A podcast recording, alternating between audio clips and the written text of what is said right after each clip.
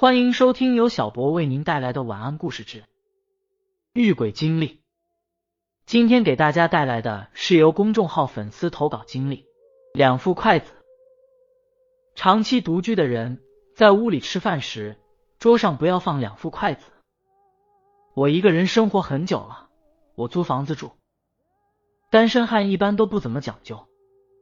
我以前用过的碗筷，常懒得刷洗。最后看着实在太脏了，就又拿上来一副新的。所以桌上有一段时间何止两双筷子，连同隔夜饭什么的，简直横七竖八。我压力大，晚上必须用手机听着郭德纲相声才能睡着，每次听了半段就迷迷糊糊睡去，再一睁眼天就蒙蒙亮了，而手机里的相声还在播放着。可是渐渐的，诡异的事情出现了。一开始，我发觉每天早上醒来时都特别累，好像一夜没睡好的样子。听着相声睡觉，难道不是放松精神的吗？很多人都在这么做，可我最近怎么每次都像是听了一整夜的讲课一样，满脑子乱哄哄，十分嘈杂。我心底的疑云渐渐升起，挥之不去，以至于。我每天夜晚躺在床上，习惯性的打开手机听相声时，我心里还在苦苦思索着这件事，心里有事就睡不安生。这一晚，我朦朦胧胧将睡未睡，尚留三分清醒时，突然意识到进入耳朵里的不是相声，到底是什么声音？我沉住气，身体不动，仔细去辨别，一股凉意从脚底窜上脊背。那种奇异的声音，初一听像是一种密语，不知是什么生物用什么语言在表达什么。渐渐的，我辨别出不是一个，而是有好几个，他们在争论。再仔细听，随着意识渐渐清晰，我突然听懂了那些话，分明是一群人在争论，而这群人就在桌子那边。我第一反应不是惊恐，而是惊讶和气愤。因为毕竟听起来是人的声音，我的愤怒是因为他们凭什么闯进我的屋子打扰我睡觉？我没有起身，姑且闭着眼再听一听。把筷子给我一副，我很久没吃了，让我来吃。你不能加入我们，这些是我们的。我越听越心烦意乱，突然想起我的门确定是上了锁的，他们怎么进来的？他们到底是不是人？还在闭着眼睛的我，胳膊上不由得起了鸡皮疙瘩，但一股狠劲儿马上燃烧起来。我大喊了一声：“你们在做什么？”我试图睁眼坐起身来，但是眼睛睁不开，身体动不了。我再次大喊一声：“你们在干什么？”可我还是睁不开眼，动不了身。桌子那边的争吵声不但没停止，反而更加尖锐，更加激烈。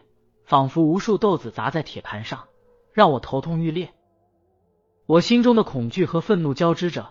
我突然想起，我外屋柜子里放着一本《地藏经》，那是上个月去上香时有个和尚送我的，让我好自珍重。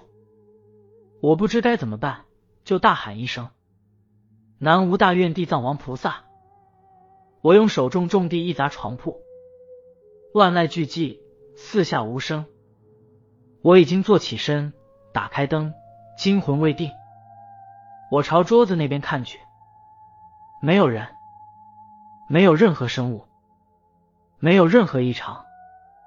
不，有异常之处。我仔细看，桌上碗筷被人动过，而我吃剩的馒头、炖鸡块什么的并未减少。我坐在床上一夜无眠。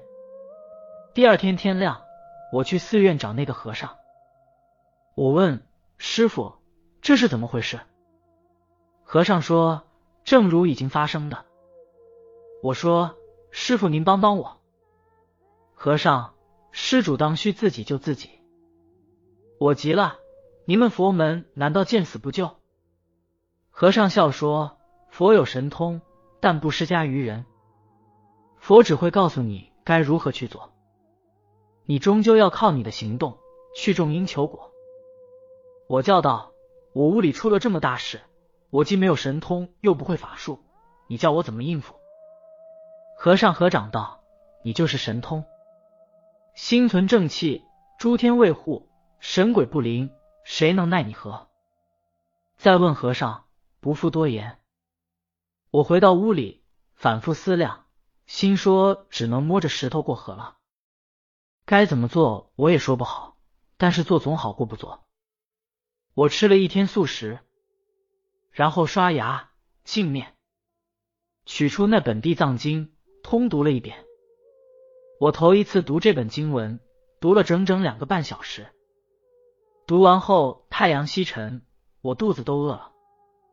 我叫了外卖，然后看了看我的杂乱桌子，就动手收拾了一下，碗筷都拿去洗了，桌上只留一副。然后我心想，是不是该说点什么？我念叨了几句：“人有人道，鬼有鬼道。”我自问凡事无愧于心，还请各位别来打扰。我愿以念诵地藏经的功德回向给各位，望你们能早日往生净土，离苦得乐。也不知是不是错觉，耳边似乎响起一瞬间的窃窃私语，伴随着一声叹息。从此再无异常，所以我在这里也要提醒大家：一个人生活，桌上不要放两副筷子，这样真的不好，切记切记。